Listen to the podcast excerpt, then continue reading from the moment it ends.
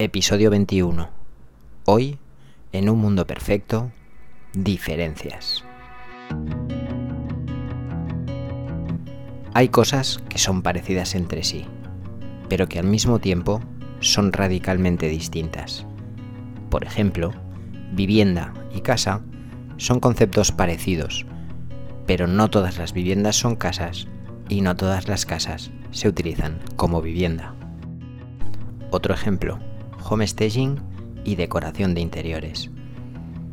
La decoración de interiores tiene la función de mejorar la vida de las personas que van a utilizar un espacio, mientras que el homestaging tiene como último fin vender o alquilar un inmueble, aunque utilice la decoración de interiores como arma de seducción masiva.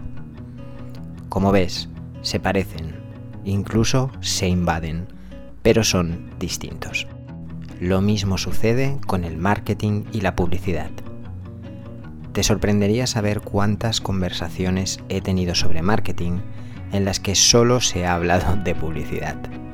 Curiosamente, no suele pasar lo mismo en la dirección opuesta.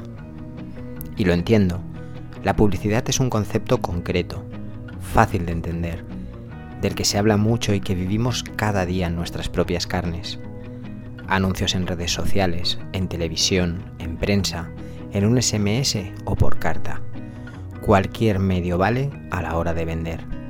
Y es que sí, la publicidad tiene como objetivo vender. También es cierto que cada vez es más frecuente encontrar publicidad que no parece publicidad. Eso es bueno, sobre todo teniendo en cuenta lo mucho que nos suele molestar sentir que nos están intentando vender algo. En cambio, el marketing es algo más abstracto, más difícil de ver.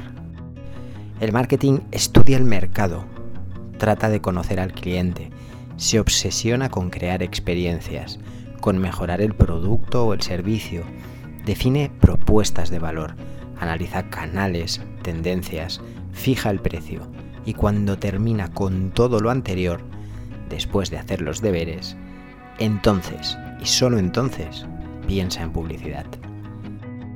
La publicidad es la herramienta, es el instrumento de difusión, el mensaje resultón, el vídeo que capta nuestra atención, es el anuncio, es la campaña, es, en definitiva, el altavoz de nuestra historia.